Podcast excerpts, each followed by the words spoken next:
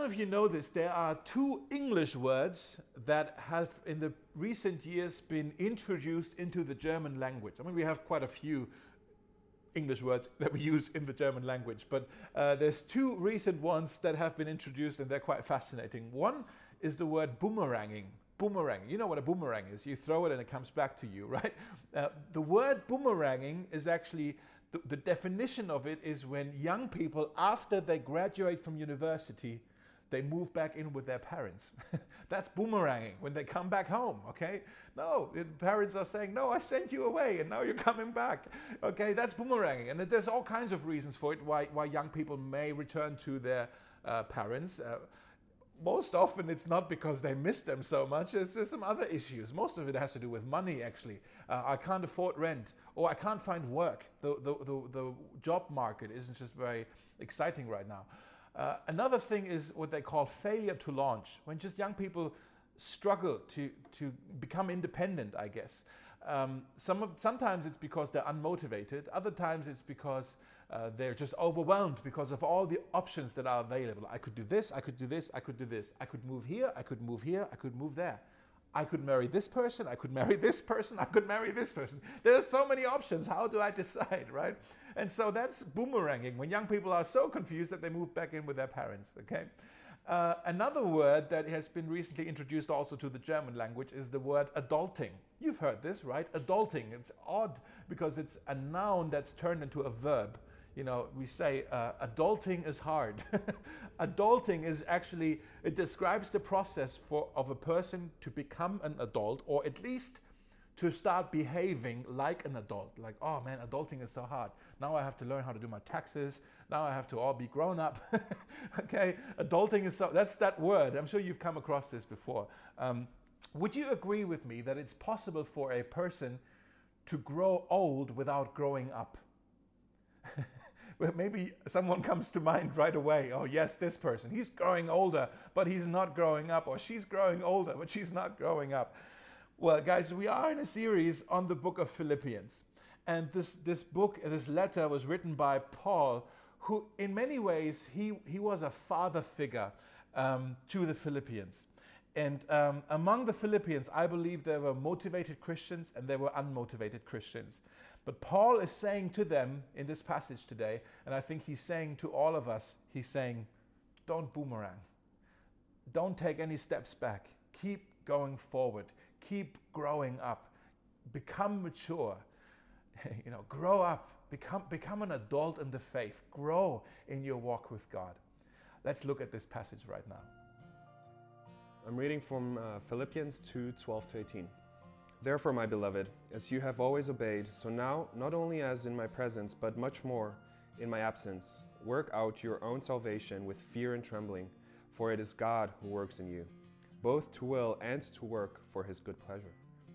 Do everything without complaining and arguing, so that no one can criticize you. Live clean, innocent lives as children of God shining like bright lights in a world full of crooked and perverse people. Hold firmly to the word of life. Then, on the day of Christ's return, I will be proud that I did not run the race in vain and that my work was not useless. But I will rejoice even if I lose my life, pouring it out like a drink offering to God, just like your faithful service is an offering to God. And I want all of you to share that joy. Yes, you should rejoice, and I will share your joy. Guys, have you noticed that the letters of Paul, they are so fatherly, they are so uh, parental. In many ways, he's a father figure to these churches, to the Philippians, and to all the other ones that he writes to as well. His, his leadership style is that he's fathering churches. By the way, that's why we call him an apostle. That's the role of an apostle, someone who's fathering churches. Uh, that's what he's doing. He's, he's, he's caring for these churches. He's not just, just telling them what they should do, he's interested in who they are becoming. Like He's just like a father. He's, he's desperately hoping and also secretly hurting for them to grow up. For them to become mature, for them to become everything that God wants them to be, for them to be strong and, and face the battles of life in another book that he wrote in the letter to the Ephesians, he actually gives um, a definition of adulting, of, of what it means to become mature in the faith. He says, continue until the time comes when we arrive at real maturity, that measure of development which is meant by the fullness of Christ. He's talking about us growing into the fullness of Christ. That means that we become more and more like Jesus. That's what he's talking about. That's the definition, maybe, of adulting, of becoming mature in the faith, that we become more and more like Jesus. Did you know that God loves you? Yes, He loves you just as you are, but He loves you way too much to let you stay as you are. He, his will, His determination for you is that you become mature, is that you grow up, that you are doing some adulting, that you change. Maybe you want to write this down. God desires for you to become more like Jesus. God desires for you to become more like his son Jesus. And to be honest with you, I want this for me. I need this. I, I long for this to become more like Jesus than I actually am. And I'm not just talking about the things that Jesus did, but also who he is.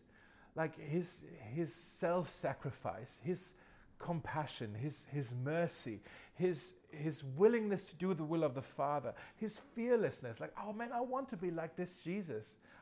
I, want to be like him. In 2 Corinthians 3:18 it says we are being transformed into his image, to the image of Jesus. We are being transformed. Now that says it's an ongoing process. We are being transformed. The word transformed here is the word metamorphosis. Uh, maybe you've heard this word before in your biology class. Metamorphosis is what happens when a tadpole becomes a frog or when a caterpillar becomes a butterfly. That's metamorphosis. There's, there's a real change, there's a transformation that actually happens here. Now, if we're honest, I think we all know that we've got a, quite a long ways to, to go still with all of this. And sometimes for me, it becomes really obvious how far I still have to go. For example, uh, I mean, it's been a while since I had a chance to do this, but when there's, let's say there's a wedding, and there's loads of people, and then there's a buffet, and it's basically, you know, all you can eat. And I'm thinking, hey, we spend about 100 euros on that gift. I need to eat about 100 euros worth of food right now uh, to, to make it e- even again. Okay, so, you know, I'm going all in. And then after a while, I realized, man, I'm so greedy. I didn't leave any of the cake for anybody else, you know, or something like this, you know. And I realized, man, I'm so greedy. Or when I'm in traffic, sometimes when, you, when I'm alone in traffic, I'm surprised at myself how rude I can be to other drivers. Or, you know, when I talk to other pastors and when there's great things happening in their church, I, I know I should be joyful but really there's also a jealous side in my heart. Can I be this honest with you and let you know this? That, that some, I struggle with the spirit of comparison at times. And then I realize, man, that's, I hate that that's in me. I still have so far to go to become more like Jesus. Or even in our home. I mean, this corona season has been challenging in our home, just I'm sure as it has been in your home. I'm so easily ticked off and easily irritated. I'm sure it's been quite hard for my wife and my kids to be around me right? And, and I, I see this in, inside my, my, myself and i realize man I, I, hate that that's in there. I don't want this to be in there but i know it's there but i want to become more like jesus. What does that mean to become more like jesus? Now what we're not talking about today is becoming like him in our in our personality. We are talking about becoming like him in character. Big difference okay? Personality that's just what makes you you? You know, maybe you're introverted or extroverted.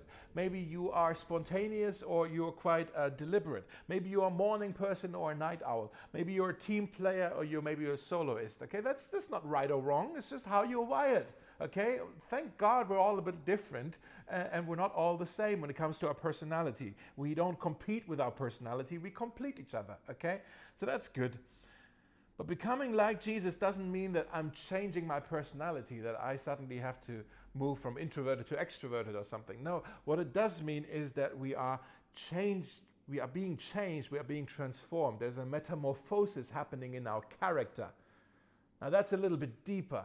The character, that's the, the traits, the, the, the programming, I guess, the, the things in our hearts that determine whether I am cruel or kind, whether I'm patient or impatient, whether I'm selfish or selfless, whether I am uh, partisan or welcoming, whether I'm greedy or generous, whether I'm cynical or joyful. These, these are the, that's the traits in our hearts. They're, they're more than just actions. They're, they are they're the default of our hearts. You know, one clue to find out, you know, what's what is my character really like. One clue is to to look at what what you are like when nobody's looking, when nobody's around. For example, when you are in traffic, when you when you're driving like I said, sometimes when I'm driving through Berlin, I mean, there are some people who just shouldn't be on the roads in Berlin. Let's just be honest. But I can be so rude in my head, and sometimes also putting the window down, yelling at people. It's like, what are you doing? Get off the street, go home if you can't drive a car, whatever. You know, I'm just yelling at people. And then I, I realized afterwards, like, wow, that, that was just so not like me. That was so out of character for me. I'm normally not like this. I like to tell myself. But if I'm honest with you, that wasn't out of character. That was very much in character for me because I'm really just by myself. And so what comes out is who I really am. Okay? It's, you know, it's, it's like when you meet someone and maybe they have a bad hair day or you maybe you come to their house a bit early and they haven't put their makeup on or something and, and then they say oh i'm sorry i normally don't look like this well, actually, in fact, this, this is your face. This is, what, this is what you actually look like before you put all the stuff on. You know, that's how silly it is when we say, oh, I'm normally not, not like this. No, that's actually what we are like when nobody is around. Or another clue, another indicator maybe is when you look at what you are like uh, when you are under pressure. When the pressure comes, some, sometimes when the pressure comes, there's some, an ugliness that comes out of me I may have said this before. I think people are like toothpaste, you know? When you put some pressure on toothpaste, what comes out is whatever is inside. Not, you know, vanilla cream or something. No, it's toothpaste. It's it's what comes out. What comes out is what inside of you. When, when, when you're under pressure, what comes out of your mouth oftentimes is actually what is deep down in your heart, in your soul, where the metamorphosis, the, the transformation is supposed to take place. That's where maturity happens in our hearts, in our, in our souls, deep down in our character. So, we're talking today about a deep change in, in our nature, in the way we're programmed, and that's where we are supposed to become more and more like Jesus. Now, how does this happen? For Christians, I think this is really important that we know how this happens, but it's also often very much misunderstood of how this happens. And so, what I want to do today is actually just look at, we just heard the passage. I just want us to look at the first two verses of this passage. And then next week, we're going to look at the other verses again. This is just so important that we, we shouldn't just pack too much in this one message. Let's just dwell here and go really slow and look at these two verses here. In verse 12 of Philippians 2, it says, Therefore, my beloved, as you have always obeyed, so now not only as in my presence, but much more in my absence. Do you hear him talking here just like a father? He's just like a father. He's saying, You were obedient when I was around. But now you're by yourself. Now, now I'm absent. Now continue with this. Don't, don't boomerang. Grow up. Do some adulting here. Not only as in my presence, but much more in my absence. Work out your own salvation with fear and trembling, for it is God who works in you both to will and to work for his good pleasure. Now, at Mosaic, we have a theology of grace we very much like to focus on what Jesus did for us and not so much just focus on what it is that we have to do for Jesus. We focus on Jesus at this church. And we know, we believe salvation is a free gift. Uh, it's, it's unearned, it's undeserved, it's not a duty, it's a gift. And so, this verse 12 here, right, is very difficult for us because Paul is talking about obedience and working out your salvation with fear and with trembling. What is he talking about? Now, notice what he doesn't say. It doesn't say work for your salvation. Big difference. He says work out your salvation. We, can, we cannot work we cannot work for our salvation.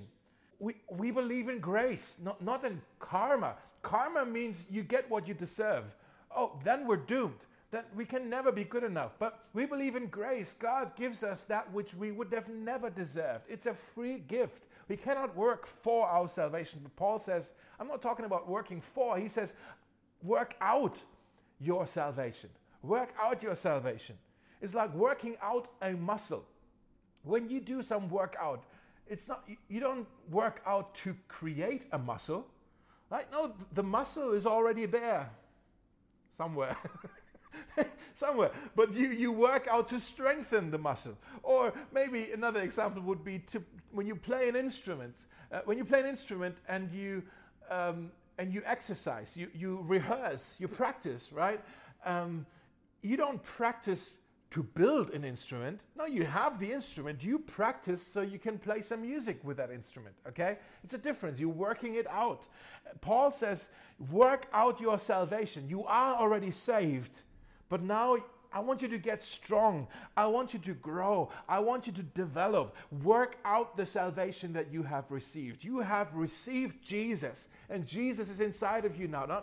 Work this out. You should become more and more like Him. You should start to look more and more like Him because you've received Him. Let this have some effects on your life. That's what He's saying. And you may be listening now, and you may be even nodding along, but deep down, I'm wondering if some of you are actually frustrated just hearing me talk like this because you realize, oh no, now I have to work something out after all. Now it isn't just grace, now it is work, now it is effort. Now I have to try really hard to be good enough. Now I have to work, now I have to behave. Ah, oh, and again, it's maybe just hearing this and it feels like, oh, following Jesus is such a weight, it's such a burden. Oh no. Well, I think it's, this verse is often misunderstood because we think Paul here is talking about our own strength, our own willpower. Maybe you want to write this down. Willpower alone doesn't work. Willpower alone doesn't work. I know this from personal experience, by the way.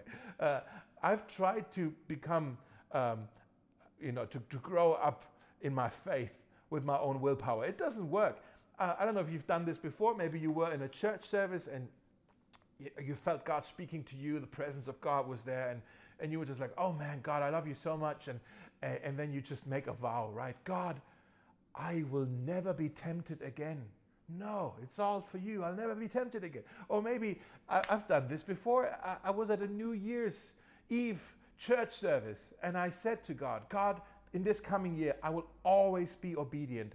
I will never sin again. I will not have another sinful thought in my mind starting tomorrow on the 1st of January, when I wake up, you know, I will not sin again. And so that evening, or it was late, mo- uh, early morning already, you know, after New Year's celebrations, I went to bed and uh, I, I said, Tomorrow when I wake up, I'm not going to sin again. And of course, what happened? I woke up and I start sinning again. I just don't have the strength. My own willpower is not enough to, uh, to work this out by myself you know, and it just becomes this this um, this this weight. Like I said, oh, now I have to try to be really good. Now I just have to try harder. I'm going to try better next time, Lord. I, I'm going to work this out, and it just doesn't work. Willpower alone doesn't work. We know this from personal experience, right? I think you know too. But we also know this from this, the experience of the people in the Bible. In fact, I think the entire story of Israel in the Old Testament tells us that willpower alone doesn't work. You know, the story of the Old Testament, in a nutshell, God chose this people, this nation, uh, and He set them apart. And He said, You are mine. And, uh, and then they were in, enslaved in Egypt. And He freed them, He saved them from slavery. And then uh, they were on their way to the promised land. And while they were on their way, they came across Mount Sinai. And God then, through Moses, He gave the people the law and basically said, Well, look, this is now my law. This is how I want you to live. Now, notice. he, he, he, they were already saved. They were already chosen. They were already freed. He, he didn't say, I'm going to give you this law so that we can have a relationship, but because we already have one. We already have a relationship. Now that you're with me, here's how I want you to live. In many ways, it's kind of like when Jenny and I started dating you know, she, I'm sure she had a queue of guys who were interested in her, but she picked me. she set me apart and she said, You are mine. But then she also, very, very in a charming and nice way, she also said, Well, now that you're with me, I need you to dress like this and not like this. I need you to do your hair like this and not like this. I need you to smell like this. I need you to smell like this and not like this. And so, in many ways, you know, she, she, and I was like, sure, hey, I'm with you. I'm the luckiest guy in the world. Whatever, I'll do anything. As long as that makes you happy, I, will do it. Now, the problem is the people of Israel, they, they weren't as compliant as I am with Jenny. And they have received the law from God, but they never ma- managed to keep God's law. They never managed it. They either tried and failed or they just didn't bother and didn't even try. The story of Israel is proof that the human race is incapable of obedience, of adulting. We're incapable of doing it. And then God responded to it.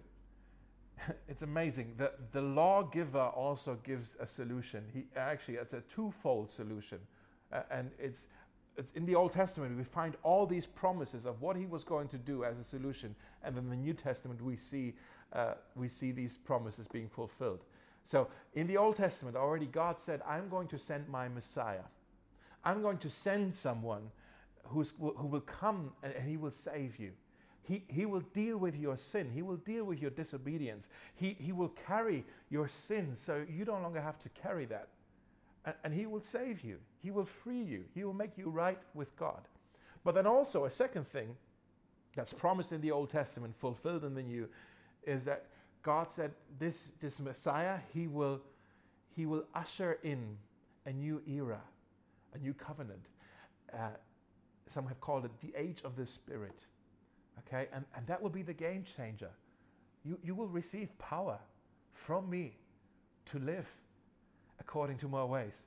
It's promised, for example, uh, maybe most clearly in Ezekiel chapter 36, where God says, I will give you, when that day comes, I will give you a new heart and put a new spirit in you. I will remove from you your heart of stone and give you a heart of flesh. And I will put my spirit in you and move you to follow my decrees and be careful to keep my laws. God says, I will change what is inside of you. A metamorphosis is going to happen inside of you. I will change your, your default. I, will give you a heart transplant, actually. You see this? I will give you a new heart. I will remove your heart of stone and give you a heart of flesh. That's a heart transplant. Now, think about this no person on earth, nobody, you, you cannot give yourself a heart transplant if you need a new heart, even if you're the best heart surgeon in the world, it's impossible to just cut yourself open and take out your heart and put in another heart. You can't do that. You, you need somebody from the outside to help you with this.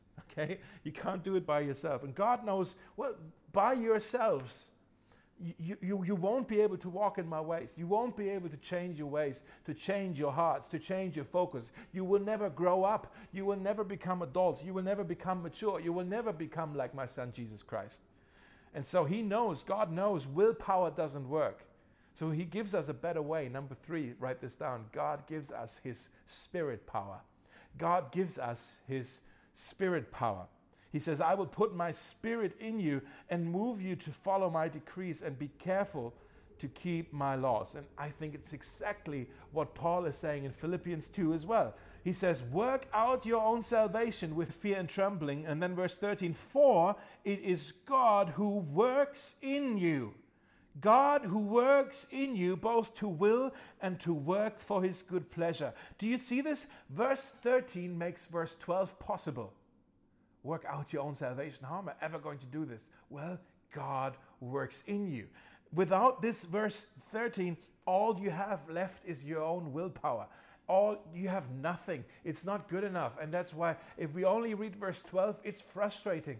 Oh man, I have to work harder, work out your own salvation. But that's not what Paul is saying here. He's not saying work harder. He's not saying show some more effort. He's not saying try harder. He says work out that which God already works in you. You work out what God works within you. That's how you become mature.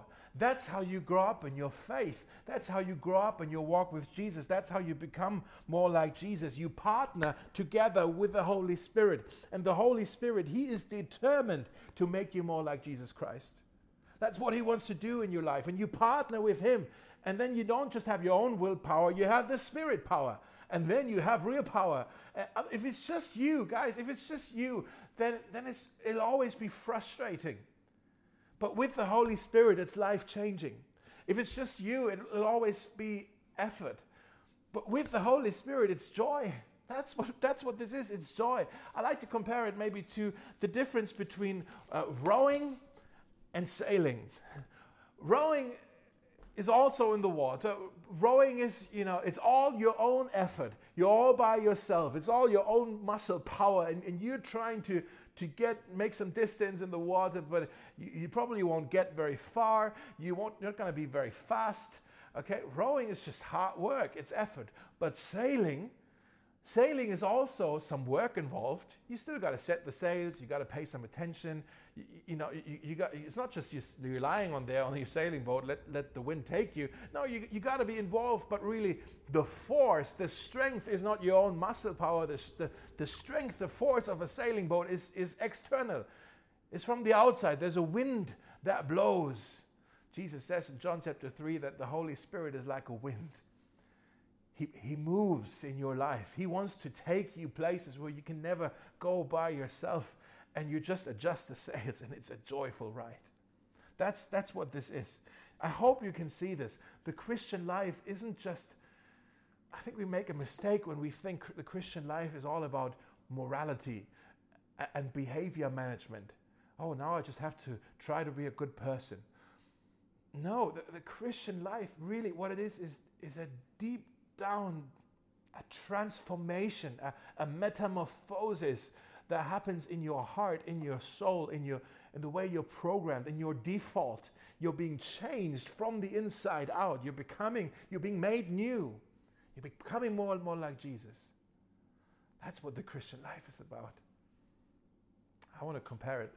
Uh, maybe uh, some of you know uh, that we, before we moved to Berlin, me and my family, we lived in Ireland for a while. Uh, one of the things that the Irish know how to do really well is whiskey. I love Irish whiskey. It's just different. It's just Irish whiskey is so good.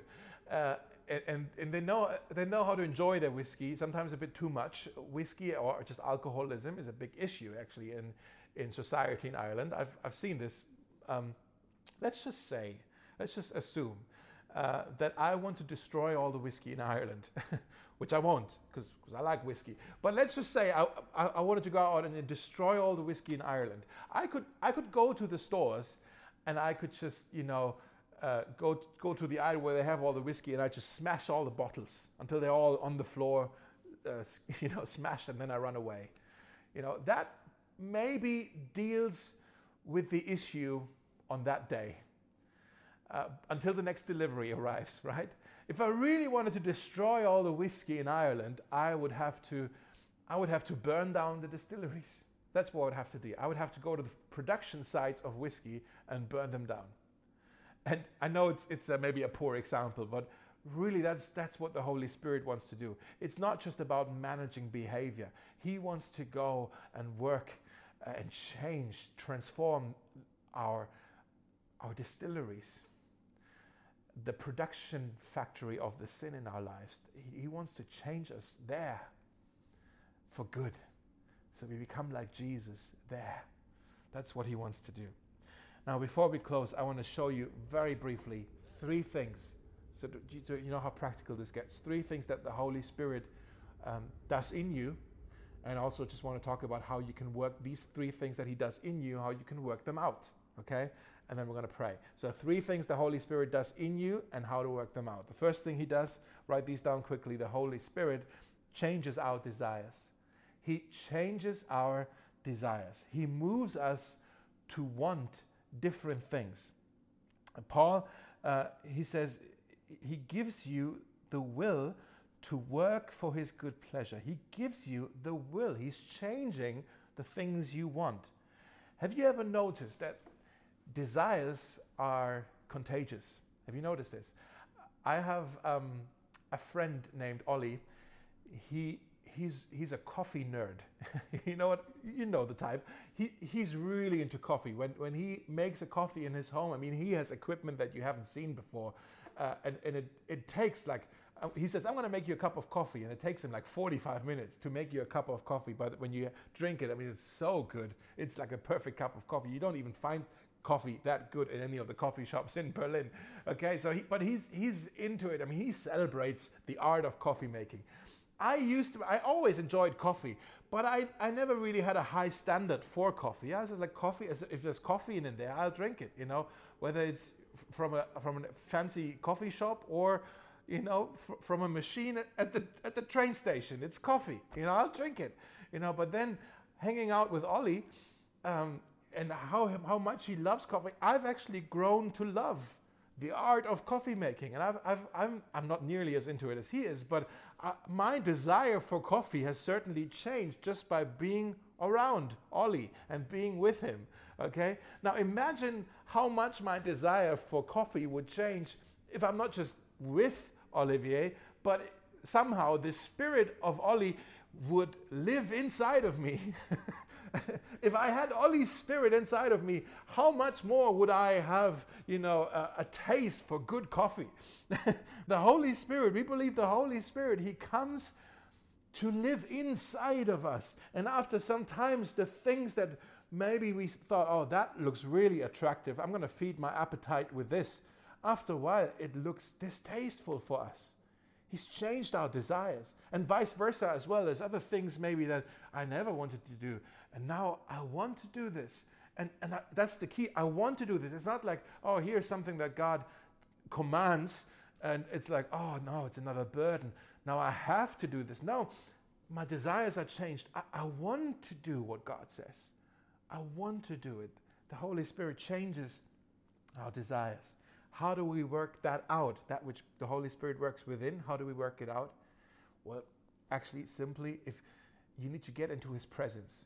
If my desire for coffee has changed by being in the presence of Ollie, we need to get into the presence of God. We need to get into the presence of Holy Spirit through prayer, just being with Him, being in His presence, and that's how He changes us in His presence. So get into the presence, okay? The, the second thing the Holy Spirit does is He renews our mind. He renews our mind. He changes our, our thinking, our, our focus, our thoughts. In Colossians 1, uh, verse 9 and 10, it says, We continually ask God to fill you with the knowledge of His will through all the wisdom and understanding that the Spirit gives, so that you may live a life worthy of the Lord and please Him in every way. And the point here is this if we want to mature in our faith, if we want to become more like Jesus, if we want to do some adulting spiritually, we need to know, we need to understand what that looks like. And the Holy Spirit, He is the, another, another part of the Bible, he's, he's called the Spirit of revelation. That means He reveals these things to us. He, he shows these things to us. He gives us a new understanding. He renews our mind. And, and the way to work that out, which He works within, the way to work that out is you get into His Word. You get into His Word. You spend time in His Word. Spend time in His presence, you know, for changing your desires. Spend time on His Word and let it renew your mind. And then the last thing, the Holy Spirit shapes our character. He shapes our character so that we become more like Jesus. In Galatians chapter 5, uh, maybe you know these verses that talks about the fruit of the Spirit. When the Holy Spirit is inside of you, He produces a fruit that after a while they start to come out of you. And the, these fruit of the Spirit, actually, you, the way you need to look at these is they're character descriptions of Jesus. If you want to know what Jesus is like, look at the fruit of the Spirit. Uh, they're described this way The fruit of the Spirit is love, joy, peace, patience, kindness, goodness, faithfulness, gentleness, and self control. Metamorphosis, guys. Transformation. That's where it takes place. We are being made new. There is fruit that grows from within us, it grows out of us. The character descriptions of Jesus himself. We become more like Jesus the Holy Spirit produces that fruit in us. And you see, it's, it's so different than saying, oh, now I'm a Christian, now I have to manage my anger. No, my anger is being replaced with kindness. Or, oh, now I'm a Christian, now I have to uh, control my cynicism. No, my cynicism is being replaced with joy oh, now I'm a Christian, I, I, have to learn how to set boundaries around my selfishness so I become a bit more relatable to other people. No, no, my selfishness is being replaced with love, with the fruit of the Spirit that, that come outside of my own, my new default. That's what the Holy Spirit wants to do. He wants to shape our character. How do we work that out? if that's what He wants to do within us, how do we work this out? Well, if the first one was about getting into God's presence, the second one was about uh, getting to, into God's Word, this one is about um, spending time, getting with God's people, spending time with God's people. Because have you noticed these fruit of the Spirit? They are all relational. They are all relational, which means our relationships, our community is the soil where the fruit can actually be cultivated. And we probably don't say it enough, but you need to get into a small group. If you don't have a small group yet, you're missing out on some of that. I believe you're missing out on some of that because you need to be in a small group with some other people. What's a small group? Small group is a, is a group of people, maybe three, five, maybe 10 people that meet every week or maybe every other week, and they just say, hey, we're going to do life together. We're, we're going to go through this together, to, through life in Berlin. We're going to follow Jesus together. And, and, and, we're going to get to know each other. We're going to learn how to trust each other. And, and, and I have your back and you have my back. I know you, you know me. I love you, you love me. You need to have some people around you that you allow to get that close in your life so you can cultivate the fruit of the Spirit. The Holy Spirit, He changes our, our desires, He renews our minds, and He shapes our character. Let's pray together. And I want to pray for us. I want to pray for you today uh, that right now you would be filled again with the Holy Spirit. I think the Bible invites us. It says on a number of occasions, it says, continue to be filled with the Holy Spirit. And so I want to pray that right now, today, that God would fill us once again with His Holy Spirit. Uh, so we don't have to try to follow Him and work out our salvation with our own willpower. We're, we're tired of rowing, right? We want to go sailing. and so I want to pray that the Holy Spirit, who's like a wind, that He's going to start to move and, and, move in your heart. That's what I want to pray for. Um, in, in Luke chapter 11, Jesus says, Your Father in heaven will give the Holy Spirit to those who ask Him. And so you, I'm going to pray now, but if you want to, you can you don't have to do this, but if you want to, close your eyes. But if you want to, also open up the palms of your hand uh, as if you are wanting to adopt a posture to, to receive from God right now. And so, Father, in the name of Jesus, who gave us this promise that our Father in heaven will give the Holy Spirit to those who ask. Father, right now, in the name of Jesus, we ask, would you come by your Spirit and fill us? Would you come by your Spirit and rest on us? Come right now, Holy Spirit, and fill us. Wherever we are watching this from, um, come right now and fill us and, uh, and, and pour out your Spirit now. Holy Spirit, would, would you come and change our desires? Would you come and renew our minds? Would you come and uh, shape our character? That's, that's something you, you want to do in us. We've learned this today. I pray that you would do this today in the coming days, in the coming weeks, Lord. Would you do your, your sanctifying work within us and show us how we can also work it out by spending time with you, by spending time in your word, by spending time with your people. Lord, we long to become more like Jesus. We want to leave our old ways behind, our old ways of doing things, our old patterns. And it says in your word, not by power, nor by might, nor by might, but by my spirit, says the Lord. Thank you, Holy Spirit, that you are the wind in our sails. We don't have to do this in our own effort, but you are the force that moves within us You move us forward. You move us further. Thank you, God, that you love us just the way we are, but you love us way too much to let us stay that way. Thank you that you have so much more for us. We want to lean into that today and in the coming days. And if you're watching and if you've never invited Jesus into your life uh, and you want to start following him today, you can just pray along with me right now. Just pray in your heart Jesus, if you can hear me now, I've heard today that you have a life for me that doesn't have to be like my life is right now. Where I, there's so many things about me that I, I maybe don't even like about myself. Thank you, Jesus, that you have, have a life for me that will change me from the inside out. Thank you that you have a purpose for me. And so I want to come and say yes to you today. I want to receive this life today, this abundant life, this eternal life. And so the way I'm coming to you right now, Jesus, is with an apology. I want to ask for forgiveness for the things that I have done wrong, where I've hurt others, where I've hurt you, where I've hurt myself. And today I want to bring all this to you and ask for the forgiveness that only you can offer. Save me today, Lord. And also show me what it means to follow you, to serve you, to spend time with you, to spend time with, with your word, to spend time with your people. I pray this in faith and in your name. Amen.